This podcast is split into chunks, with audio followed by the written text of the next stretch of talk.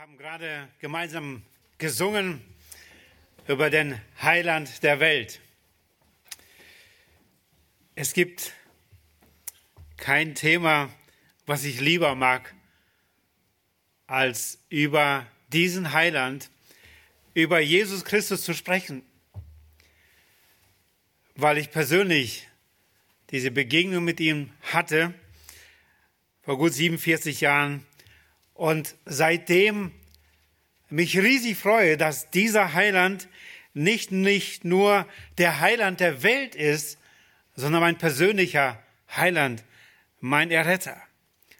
Und ich freue mich für jeden Einzelnen, der das für sich auch bezeugen kann, dass er inzwischen sein Heiland ist, sein Erretter. Und die wir diese Botschaft schon so viele Jahre kennen, wir dürfen uns immer wieder freuen und wir dürfen innerlich mitbeten, dass auch die, die diesen Heiland noch nicht kennen, dass sie ihn heute näher kennenlernen, um ihm auch sein Leben anzuvertrauen. Mein Thema heute, Jesus Christus, das größte Geschenk für dich. Nicht nur einfach Heiland der Welt, ja, das ist er, aber ich wünsche so sehr, dass Jesus Christus das größte Geschenk für dich ist. Ich hoffe, dass da ein Ausrufezeichen kommt für dich, aus einem Fragezeichen vielleicht, was heute noch da ist. Was wünscht man sich zu Weihnachten? Was wünschen sich die Kinder zu Weihnachten?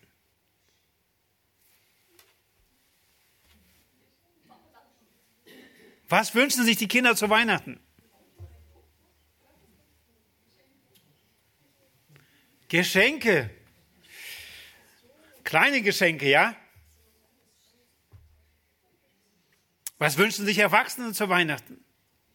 Gesundheit. Gesundheit.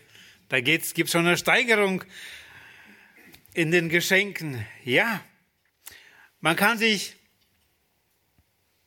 kaum vorstellen, dass man sich nur etwas Frieden wünscht zu Weihnachten. Da war ein kleiner Junge.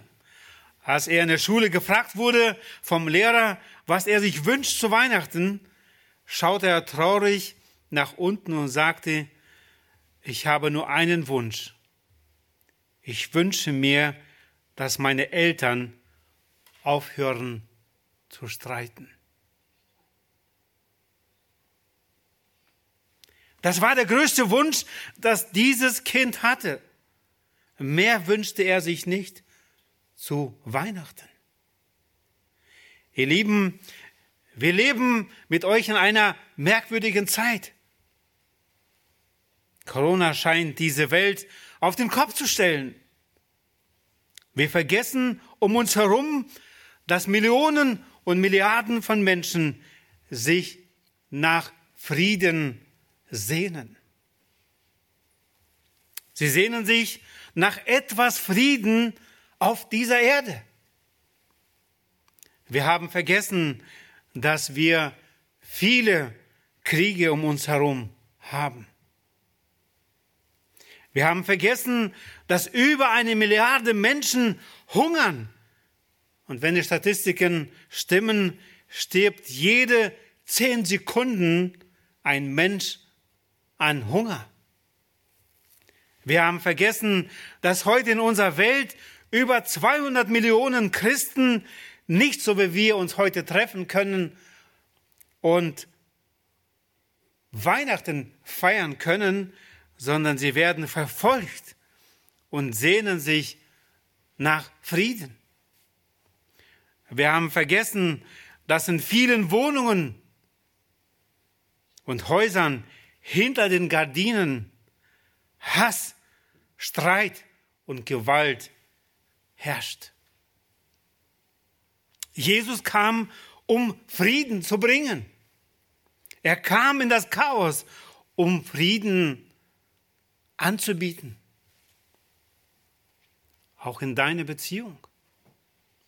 Es reicht nicht, dass wir an Weihnachten einen Gottesdienst besuchen oder per Livestream einen Gottesdienst anschauen und denken, ich habe doch Jesus als Geschenk aufgenommen. Nur wer Jesus aufgenommen hat in sein Leben, kann Weihnachten als ein Friedensfest feiern. Frieden ist eine Person. Jesus ist der Friedefürst. Wir haben es gerade im Lied gehört. Heute feiern wir sein Kommen vor über 2000 Jahren zurück, also vor zwei, über, ja, mehr als 2000 Jahre zurück, kam er auf diese Erde als Friedefürst. Aber warum ist es heute immer noch so schlimm um uns herum? In einer Familie, in Beziehungen. Auf diese Frage gibt uns das Wort Gottes eine Antwort. Und die wollen wir uns heute gemeinsam anschauen. Ich habe den Text Johannes 1, 11 bis 12 überschrieben, Jesus Christus, das größte Geschenk für dich. Lesen wir die zwei Verse in Johannes 1. In diesem Kapitel wird Jesus beschrieben und da heißt es dann um Vers 11, ab Vers 11, er, also Jesus, kam in sein Eigentum und die Seinen nahmen ihn nicht auf. Allen aber, die ihn aufnahmen, denen gab er das Anrecht, Kinder Gottes zu werden, denen, der an seinen Namen glauben. Wir wollen uns als erstes Jesus Christus anschauen, der, von dem wir gelesen haben, er kam in sein Eigentum. Dann wollen wir uns anschauen, warum haben die Menschen damals und auch selbst heute, warum sie ihn nicht aufnehmen. Denn wir haben gelesen, er kam in sein Eigentum und die Seinen nahmen ihn nicht auf. Wir wollen drittens uns anschauen, was ist das für ein Anrecht, wie es hier in Vers 12 heißt, allen aber, die ihn aufnahmen, denen gab er das Anrecht, Kinder Gottes zu werden. Was ist das für ein Anrecht? Wer sind Kinder Gottes? Und viertens wollen wir uns anschauen, wie kann ich Jesus Christus als Geschenk aufnehmen? Ganz praktisch. Zum Ersten, wer ist Jesus Christus? Er kam in sein Eigentum, haben wir hier gelesen, Vers 11. Er ist Jesus gemeint. Aus dem Zusammenhang können wir, können wir das sehr deutlich sehen. Was bedeutet der Name Jesus?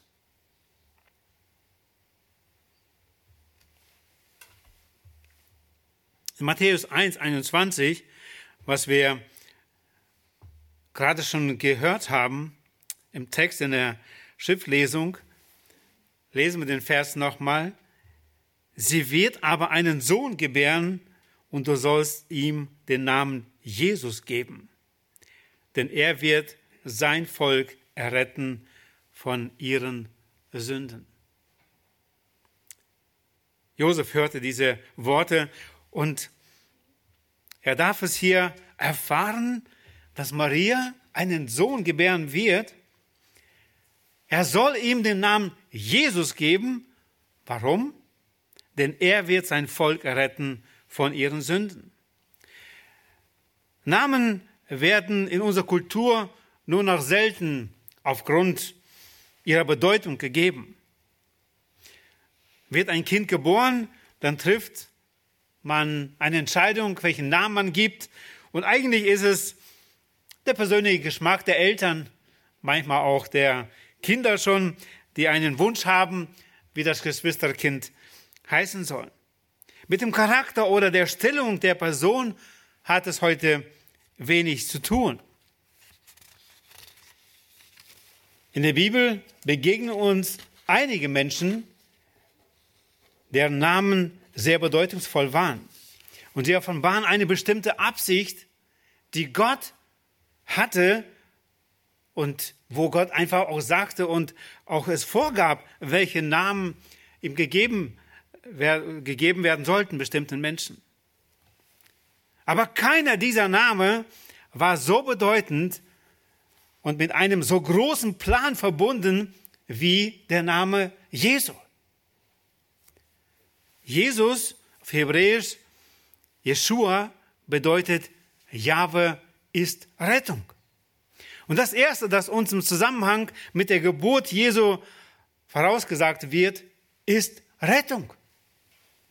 Jesus als der ewige Sohn Gottes besitzt eine übernatürliche, ja wirklich eine Bedeutung und eine übertreffliche Würde und Majestät. Da heißt es im Psalm 45, 7, Dein Thron, o oh Gott, bleibt immer und ewig. Das Zepter deines Reiches ist ein Zepter des Rechts. Hebräer 1, 10. Und du, o oh Herr, hast im Anfang die Erde gegründet und die Himmel sind das Werk deiner Hände. Johannes 1, Vers 1. Am Anfang war das Wort und das Wort war bei Gott und das Wort war Gott. Jesaja 9, 5. Er ist der wunderbare Ratgeber, der starke Gott, der ewige Vater und der Friedefürst. Sein Name ist mehr als ein Symbol seiner Identität. Er beschreibt seinen Charakter, seine Stellung, seine Aufgabe und seinen Wert. Jeder, der seinen Namen hörte, sollte wissen, dieser ist der Retter der Welt. Der Name Jesus ist ein besonderer Name. In der Geschichte Israels sandte Gott einige Männer, um sein Volk zu retten. Gerade im Buch Richter lesen wir öfters davon. Doch keiner dieser Männer wird so deutlich als der Retter angekündigt, wie es bei Jesus der Fall war. Der besondere Rettertitel ist in der Bibel allein Gott vorbehalten. Gott sagt von sich, in Jesaja 43, Vers 11, ich, ich bin der Herr und außer mir gibt es keinen Retter. Hosea 13,4 Ich aber bin der Herr, dein Gott, vom Land Ägypten her und außer mir kennst du keinen Gott und es gibt keinen Retter als mich allein. In all diesen alttestamentlichen Stellen offenbart sich Gott als der Retter. Im Neuen Testament tritt er, Gott, in Jesus Christus uns gegenüber und spricht von ihm als Retter. Bei Gott allein ist Rettung zu finden. Und allein dieses Kind im Stall zu Bethlehem, empfangen und geboren von einer Jungfrau, trägt den göttlichen Titel und vollbringt das göttliche Werk der Errettung. Wie majestätisch war schon die Ankündigung seiner Geburt gegenüber Josef, was wir gerade schon gelesen haben. Ich möchte den Vers nochmal lesen. Und sie wird einen Sohn gebären, und du sollst seinen Namen Jesus nennen, denn er wird sein Volk retten von seinen Sünden. Doch viel mehr noch tritt uns Jesus als die Person der Gottheit entgegen, der das Werk der Rettung persönlich erfüllt. Jede Person der göttlichen Dreieinigkeit ist mit dem Werk der Rettung beteiligt. Doch es war Jesus, der Sohn Gottes, der sich selbst dahingab als Lösegeld für viele, lesen wir, hat in Markus. Er allein starb am Kreuz, um uns loszukaufen vom Fluch des Gesetzes Und deshalb trägt er allein den Namen Jesus. Der Name Jesus ist ein mächtiger Name. Die Macht des Namens Jesu wird deutlich in den Worten, denn er wird sein Volk retten von ihren Sünden. Jesus kam nicht lediglich in die Welt, um die Errettung von Sünden zu ermöglichen. Es heißt, er wird sein Volk retten. Und dahinter steht keine Ungewissheit, sondern eine absolute Bestimmung. Jesus ist der Retter, weil er die Macht hat zu retten und er rettet sein Volk tatsächlich von seinen Sünden. Psalm 103, Vers 12 lesen wir, sofern der Osten ist vom Westen, hat er unsere Übertretungen von uns entfernt. Die Rettung, die Jesus vollbracht hat, ist erfahrbar für uns heute. Sie erneuert das Herz, erleuchtet den Verstand und befreit letztendlich uns von der Sünde und ihren Konsequenzen. Dies und nicht weniger ist das Ergebnis der Rettung, die Jesus vollbracht hat. Wenn dich die Verdorbenheit deines Herzens, die daraus resultierenden Sünden belasten, dann ist der Name Jesus deine Rettung, auch heute.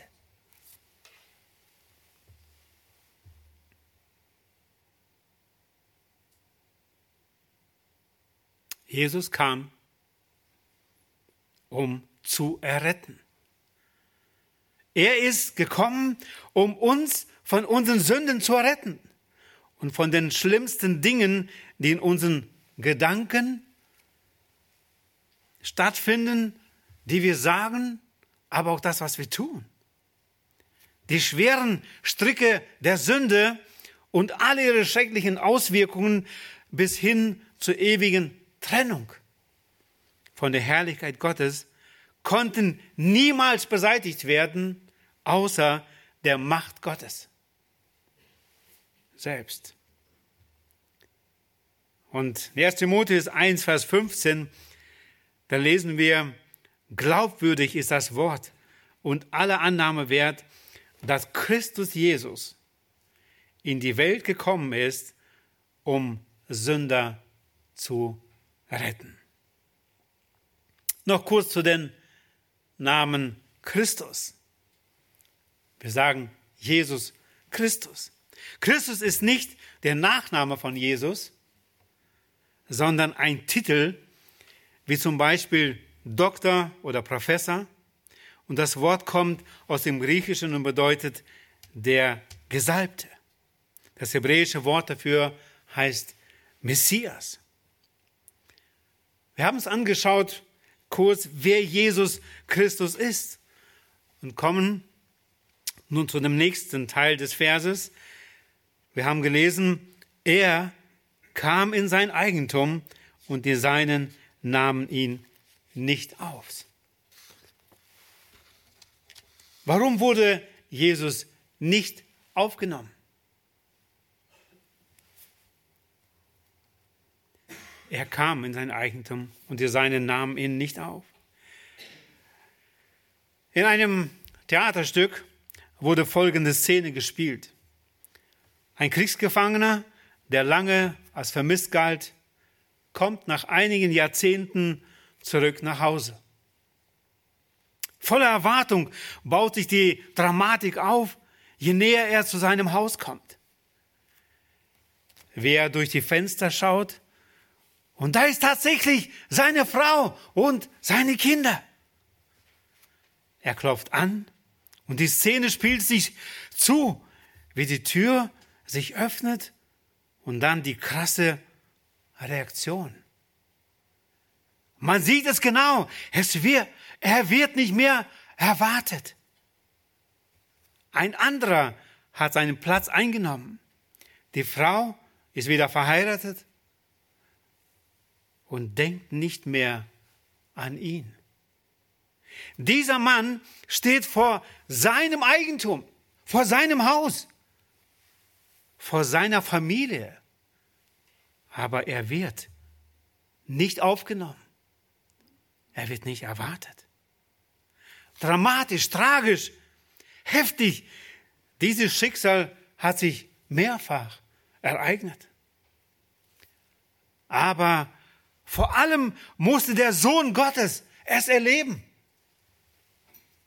Er kam in sein Eigentum und die Seinen nahmen ihn nicht auf. Schaut, hier steht, er kam in sein Eigentum. Das ist ein starkes Wort. Er kommt in diese Welt, er ist Schöpfer. Er hat sie geschaffen. Sie gehört ihm. Er betritt diesen Planeten und alle haben es sich bequem gemacht und haben sich eigene Königreiche aufgebaut. Und dann steht da das Wort, die Seinen nahmen ihn nicht auf.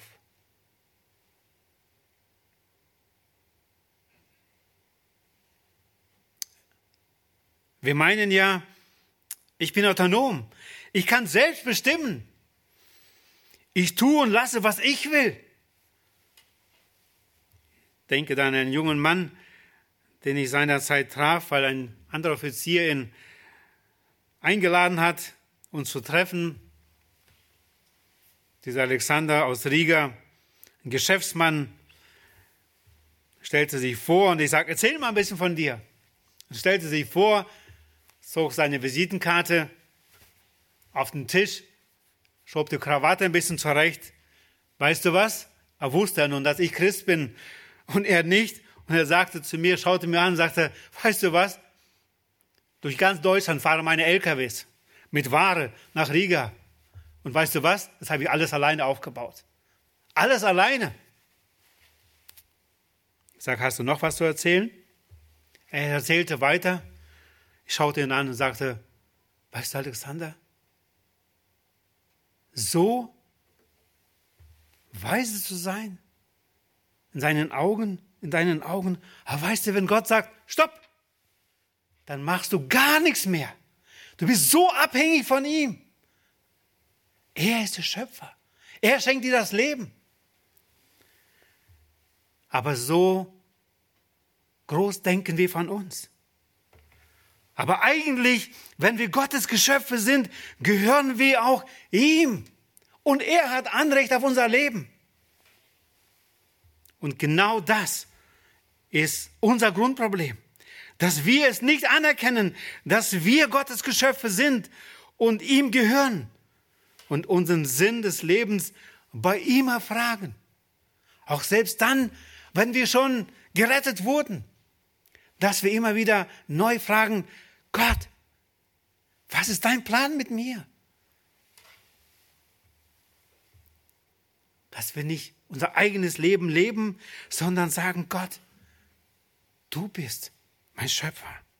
Du schenkst mir das Leben. Was ist dein Plan mit mir? Dass wir eben nicht selbstbestimmend sind. Es ist wichtig, dass wir es anerkennen sondern völlig abhängig sind von Gott als unseren Schöpfer und Erhalter des Lebens. Auch wer Gott ablehnt, kommt nicht an der Tatsache, Tatsache vorbei, dass er Gottes Eigentum ist, an dem der Schöpfer immer noch Interesse hat. Er möchte ihn erretten. Wir dürfen sicher sein, dass er unser Bestes will. Er sucht den Kontakt zu uns und deshalb kam er in Jesus Christus zu uns auf diese Erde, in unsere Situation.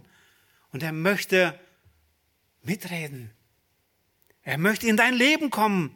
Er möchte in, zu deiner Angst, in deine Angst und Hoffnungslosigkeit kommen und dich davon erlösen. Er kam nicht, um uns zu verurteilen, sondern um uns zu beschenken. Doch die meisten Menschen heute um uns herum sagen Danke. Ich möchte dieses Geschenk nicht. Ich möchte allein bestimmen. Weihnachten ohne Jesus?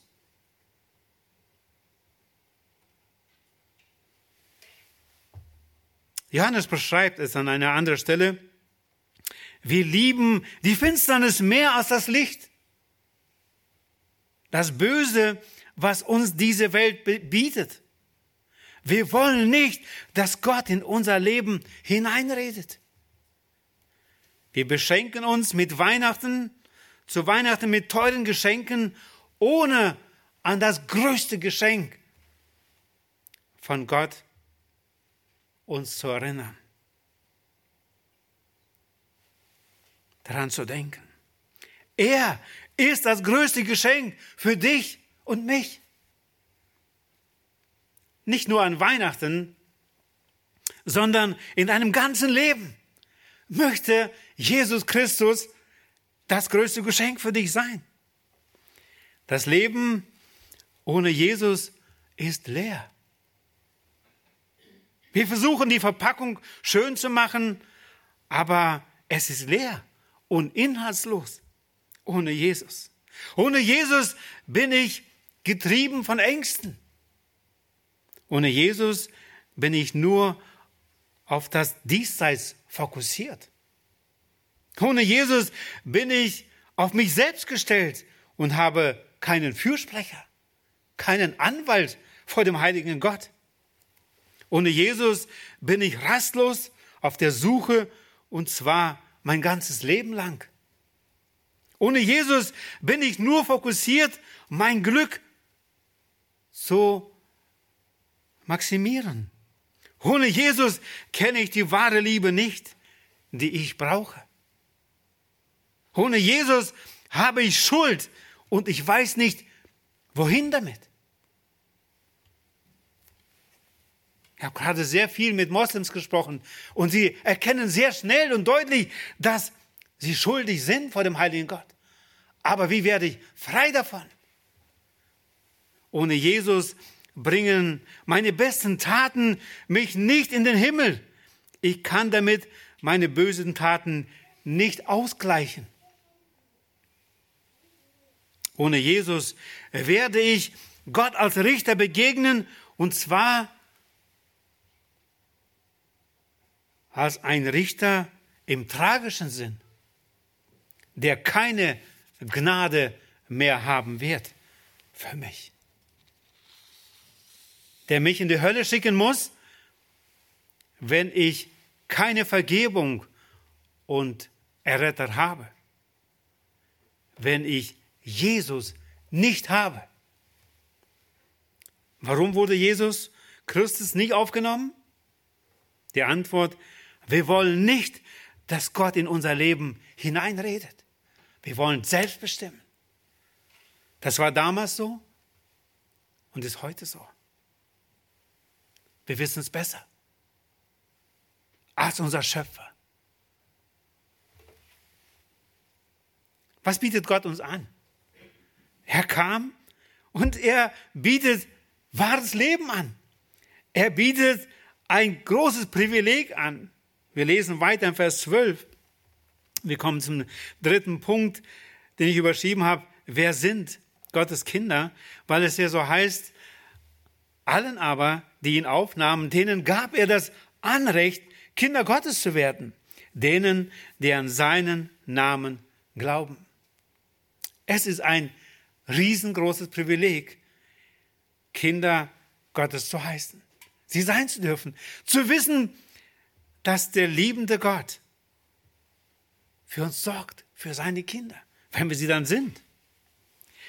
Die Frage, die ich immer wieder stelle und in den Gesprächen feststelle, sind alle Menschen Kinder Gottes?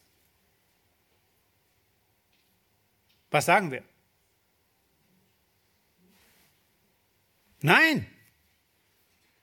Dass wir alle Kinder Gottes sind, würde zwar gut klingen, aber wir sind es nicht. Jeder Mensch auf unserer Erde, auf dieser Welt, ist ein gewolltes und geliebtes Geschöpf Gottes. Wir sind alle gewollt und wir sind geliebte Geschöpfe Gottes. Ein Kind Gottes zu sein, ist aber etwas anderes. Kinder Gottes sind alle Menschen, welche diese Liebe Gottes angenommen haben, wie wir an unserem Vers hier sehen.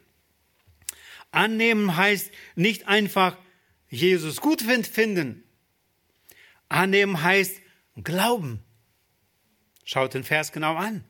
Das letzte Wörtchen da drin. Also darauf vertrauen, dass diese Liebe Gottes mir persönlich gilt. Ich kann mich nicht selber zum Kind machen. Dazu muss ich geboren werden. Es gibt keine religiöse Handlung, die mich zum Kind Gottes macht. Es wünschen sich manche, gerade auf ihre Kinder, versuchen sie zu taufen als Kind und sonst was. Aber wir können dadurch sie nicht zum Kind Gottes machen. Ob ich Mitglied bin in einer christlichen Gemeinde, ob ich mich taufen lasse oder viel Gutes tue, nichts davon macht mich zum Kind Gottes. Nur wenn ich vom Neuen geboren werde, geschieht dieses Wunder. Und Johannes beschreibt es in 1. Johannes 3, Vers 1. Seht, welch eine Liebe hat uns der Vater erwiesen, dass wir Kinder Gottes heißen sollen. Er ist begeistert davon. Und es ist wirklich ein riesengroßes Geschenk, ein Privileg. Mit dieser Kindschaft ist sehr viel verbunden. Die Vergebung meiner Schuld. Die Tatsache, dass nun Gott in meinem Leben gegenwärtig ist und dass Jesus mit seiner ganzen Macht und Herrlichkeit für mich da ist. Ich kann nun mit seinen, mit ihm rechnen in jeder Lebenssituation. Er will mir Kraft geben, richtig zu leben, richtige Entscheidungen zu treffen. Bis zu jenem Zeitpunkt, wo ich getrost sterben werde und als sein Kind aufgenommen werden in seine Herrlichkeit und das für alle Ewigkeit. Darüber kann ich wirklich nur staunen und mich freuen. Du auch? Hebräer 4, Vers 16, ein großartiger Vers, da heißt es, so lasst uns nun mit Freimütigkeit hinzutreten zum Thron der Gnade, damit wir Barmherzigkeit erlangen und Gnade finden zur rechtzeitigen Hilfe. Gott möchte, dass wir als Kinder Gottes uns wirklich freuen, dass wir Freimütigkeit haben, immer wieder vor seinen Thron zu treten. Und es ist der Thron der Gnade. Noch ist es der Thron der Gnade, wo wir hinkommen dürfen, damit wir Barmherzigkeit erlangen und Gnade zur rechtzeitigen Hilfe. Das ist Gottes Angebot. Kinder Gottes zu sein. Weil Gott uns geliebt hat. Weil er als Retter kam. Wir kommen zum letzten Punkt, den vierten. Wie kann ich Jesus Christus als Geschenk aufnehmen? Wie kann ich dieses Geschenk, wirklich ein Kind Gottes zu werden, aufnehmen? Worüber wir in diesen Tagen so viel sprechen, auch gerade heute. Vers 12 nochmal. Allen aber, die ihn aufnahmen, denen gab er das Anrecht, Kinder Gottes zu werden, denen, die an seinen Namen glauben. Gott hat einen direkten Bezug zu uns Menschen. Denn ohne ihn gäbe es uns nicht. Das haben wir bereits gesagt. Weil er alles, auch uns, gemacht hat. Es gibt nichts Besseres, als Gott bewusst zu gehören. Wir haben die Wahl, Gott aufzunehmen oder abzulehnen. Entscheidend ist nicht, ob wir uns als Gottes Eigentum betrachten oder sehen, na ja, ich denke schon, ich bin ein Kind Gottes, sondern wie wir uns ihm gegenüber verhalten. Jemand aufzunehmen bedeutet, ihm die Tür zu öffnen und ihn hereinzulassen. Das Leben mit ihm teilen. Wenn Gott an unsere Herzentür anklopft, tritt er nicht einfach die Tür ein, sondern er wartet darauf, dass wir ihn einlassen. Die Türklinke ist von innen. Wir dürfen entscheiden. Und das ist fast unfassbar. Der Schöpfer aller Dinge gesteht, gesteht seinen Geschöpfen zu, selbst zu entscheiden, ob sie ihn reinlassen oder nicht. Diese Beziehung, wenn wir Jesus aufnehmen, sie ist noch mehr und deutlicher zu erkennen, als wenn zwei Menschen heiraten. Da ändert sich alles. Wenn Jesus in unser Leben kommt, wenn wir ihn aufnehmen in unser Leben, da ändert sich noch viel, viel mehr. Aber genau darum geht es. Im Laufe unseres Lebens müssen wir viele Entscheidungen treffen. Und manche davon sind von großer Tragweite. Einige Entscheidungen wirken sich nicht nur auf unser kommende, in den kommenden Jahren aus, sondern auf unser ganzes weiteres Leben. Und einige auf die Ewigkeit. Das ist die Berufswahl für einige nächste Jahre, für unser Leben, wo wir arbeiten, als was. Da ist die Partnerwahl. Das dauert schon einiges länger. Und ich hoffe, dass jeder diesen Schritt bewusst tut und das aufs ganze Leben der Wahl einer bestimmten Lebensanschauung oder Religion. Aber da gibt es noch eine Entscheidung. Jesus Christus aufzunehmen. Als Entscheidung. Ihn einzuladen, ihn aufzunehmen in sein Leben oder sagen, nein, danke. Was ist die Entscheidung für Jesus? Die Entscheidung für Jesus kann als die wichtigste Entscheidung im Leben bezeichnet werden. Ich sehe es persönlich so. Sie hat nicht nur Folgen auf unser Leben hier auf dieser Erde, sondern hat Folgen für die Ewigkeit. Wenn sich jemand für Jesus entscheidet, führt das zu einer grundlegenden, radikalen Wende in seinem Leben. Die Bibel gebraucht für diese diesen entscheidenden Schritt den Begriff Bekehrung. Bekehrung bedeutet Abkehr von der Sünde. Die Bekehrung eines Mannes, eines Menschen hat immer zwei Seiten. Die Abkehr von der Sünde und die Hinkehr zu Gott. Ein Mensch wendet sich von der Sünde ab und damit von allem, was Gott nicht gefällt. Die Thessaloniker praktizierten Götzendienst. Als sie sich bekehrten, wandten sie sich von ihren Götzen ab, um dem lebendigen Gott zu dienen. Leider lesen wir auch andere Umkehrungen. Aber hier geht es, die das Volk Israel zum Beispiel getan hat, wo sie sich abgewandt haben von dem lebendigen Gott. Hier geht es darum, dass wir uns wirklich zu Gott bekehren und einfach erkennen, dass wir der Sünde verfallen sind und das Ergebnis ist ewiger Tod. Bekehrung bedeutet Hinkehr zu Gott. Die zweite Seite unserer Entscheidung für Jesus ist diese Hinkehr zu Gott. Wir werden uns, wir wenden uns ab von einem Leben in der Sünde und hin zu Jesus. In 1. Petrus 1, 14 bis 15 erfahren wir mehr davon, dieses neue Leben gekennzeichnet ist. Als gehorsame Kinder passt euch nicht den Begierden an, denen ihr für früher in eurer Unwissenheit dientet, sondern wie der, welcher euch berufen hat, heilig ist, sollt auch ihr heilig sein in euren ganzen Wandel. Wer sich bekehrt, wendet sich von seinem alten, sündigen Leben ab, um mit Jesus ein neues Leben zu beginnen. Er bittet ihn, in sein Leben zu kommen und in die weitere Führung seines Lebens zu übernehmen.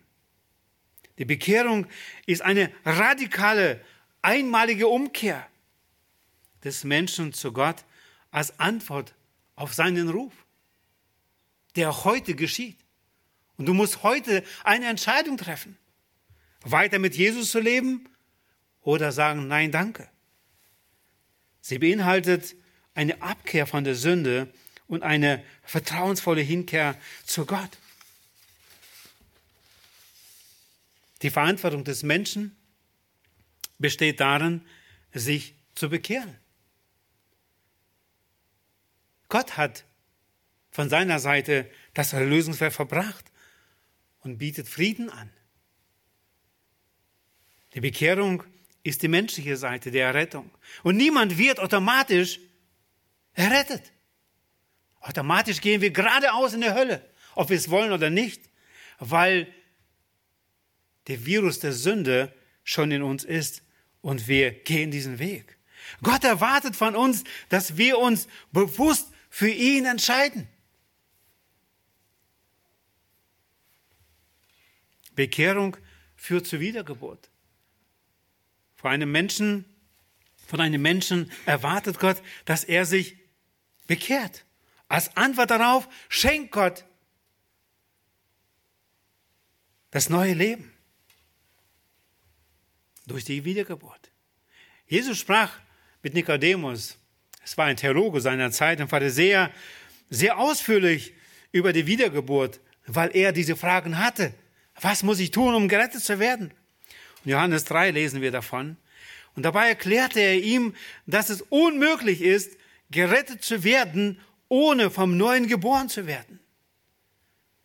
Ich spreche mit sehr vielen Menschen, die Jahrzehnte, ihr Leben lang in eine Kirche gehen, Gottesdienste besuchen, vielleicht bestimmte Rituale tun, Kerzen stellen und vieles mehr, versuchen Gutes zu tun, versuchen gut zu sein, aber die nie gehört haben, dass zum Errettetsein Wiedergeburt gehört. Jesus sagt, wer nicht vom Neuen geboren ist, kann nicht in das Reich kommen. Johannes 3, Vers 3. Wahrlich, wahrlich, ich sage dir, wenn jemand nicht vom Neuen geboren wird, so kann er das Reich Gottes nicht sehen. Nikodemus verstand zunächst nicht, wovon Jesus sprach. Er fragte sich, wie das möglich ist, dass ein Erwachsener ein zweites Mal geboren werden kann. Jesus erklärte ihm daraufhin, dass es sich dabei nicht um eine natürliche, sondern um eine geistliche Geburt handelt, die durch den Geist Gottes gewirkt wird.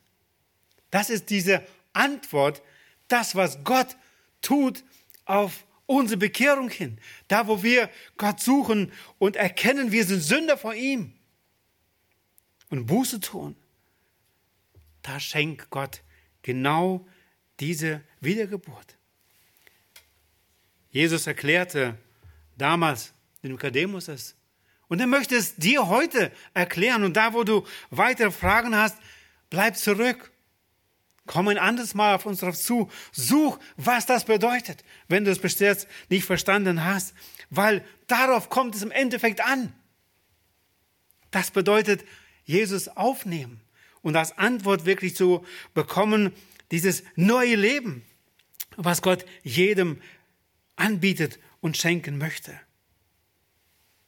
Mit dem Begriff wiedergeboren bezeichnet die Bibel jenen Vorgang, durch den Gott einen Menschen im geistlichen Sinne lebendig macht und dieses neue Herz schenkt, ewig, was da ist, was Gott sehen wird, dieses neue Herz, was Gott wirklich neu macht. Warum ist diese Entscheidung so wichtig? Weil ich schon sagte, das ist die wichtigste Entscheidung, die wir als Menschen auf dieser Erde zu treffen haben. Die Bibel lehrt, dass die gesamte Menschheit in zwei Gruppen aufgeteilt ist. Es gibt die, die im Reich der Finsternis weiterleben, wo wir alle waren, wo der Herrscher der Teufel ist. Und dann gibt es die, die wir es die es im Glauben aufgenommen haben, wie wir gerade gelesen haben in dem Vers, die sich auf die Seite Jesu gestellt haben, die gesagt, gesagt haben, Jesus, komm in mein Leben, übernehm du die Regie und ich möchte dir folgen. Alle haben sich entschieden. Von Anfang an sehen wir durch Adam und Eva, gegen Gott haben sich die Menschen entschieden. Und wir lesen sehr deutlich, niemand sucht Gott. Wir waren alle da. Und hoffentlich nicht mehr alle da, sondern wirklich schon, wo wir sagen können, ich folge heute Jesus, weil ich ihn eingeladen habe, mein Leben. Die Bibel charakterisiert den allgemeinen Zustand des Menschen verirrt, wie Schafe, die sich verlaufen haben, blind für Gottes Geheimnisse, schuldig vor Gott und Gott getrennt. Aber da ist Gott. Und er möchte dich retten. Jesaja 59, 1, 2 lesen wir, siehe, die Hand des Herrn ist nicht zu kurz zum Retten. Er möchte wirklich retten. Eigene Versuche, um gerettet zu werden, sind zum Scheitern verurteilt. Und dazu gehören vielleicht ein ordentliches Lebensstil, gute Werke, ein religiöses Leben. Es reicht nicht aus, weil wir ohne Jesus für ewig verloren sind. Manche Sünder sünden, manche Menschen sündigen viel, andere weniger, aber es geht keine Sünde ein. Deswegen erwartet jeden, der Jesus nicht aufgenommen hat, das Gericht. Und dann die ewige Verdammnis. Dies ist ein unangenehmes Thema, über das wir ungern sprechen und das von manchen lieber verschwiegen wird. Bedenken wir aber einmal, dass es im alltäglichen Leben ganz normal ist, von einer herannahenden Gefahr zu warnen. Und genauso wäre es lieblos, wenn wir nicht vor dem bevorstehenden Ort der Qual warnen würden. Und da ist jeder von uns gefragt, die wir bereits Jesus kennen als Heiland, als unseren Retter, Wie gehen wir damit um, wenn wir sehen, dass Menschen um uns herum auf ewig verloren gehen? Schweigen wir oder warnen wir sie? Wir können sie nicht bekehren, wir können ihr Herz nicht erneuern, aber wir können sie warnen. Wir können ihnen das Evangelium sagen. Dafür dürfen wir beten, dass Gott uns Weisheit schenkt und uns hilft, diese Wahrheiten ihnen weiterzugeben, in Liebe, nicht von oben herab, weil wir selber ja da waren, bis vor kurzem. Jesus sagt, Johannes 14, 6, ich bin der Weg, die Wahrheit und das Leben. Niemand kommt zum Vater aus nur durch mich. Das ist sein Angebot und er möchte wirklich das Leben schenken. Vers 12 nochmal. Allen aber, die ihn aufnahmen, denen gab er das Anrecht, Kinder Gottes zu werden, denen, die an seinen Namen glauben. Hebräer 11, Vers 6 wird ebenfalls auf den Glauben hingewiesen. Da heißt es, ohne Glauben aber ist es unmöglich, ihm, Gott, wohl zu gefallen. Denn wer zu Gott kommt, muss glauben, dass er ist und dass er die belohnen wird, welche ihn suchen. Glauben ist kein ungewisses Hoffen oder ein vages Spekulieren. Der Glaube ist vielmehr ein festes Vertrauen auf das, was Gott versprochen hat. und die tiefe Überzeugung, dass die unsichtbare Welt Gottes Wirklichkeit ist, auch wenn wir sie noch nicht sehen können. Dass dieses Wort die Wahrheit ist. Gott hat diese Anleitung zum Leben uns gegeben, für heute und hier, aber es zeigt uns auch auf, wie wir ewiges Leben erhalten können.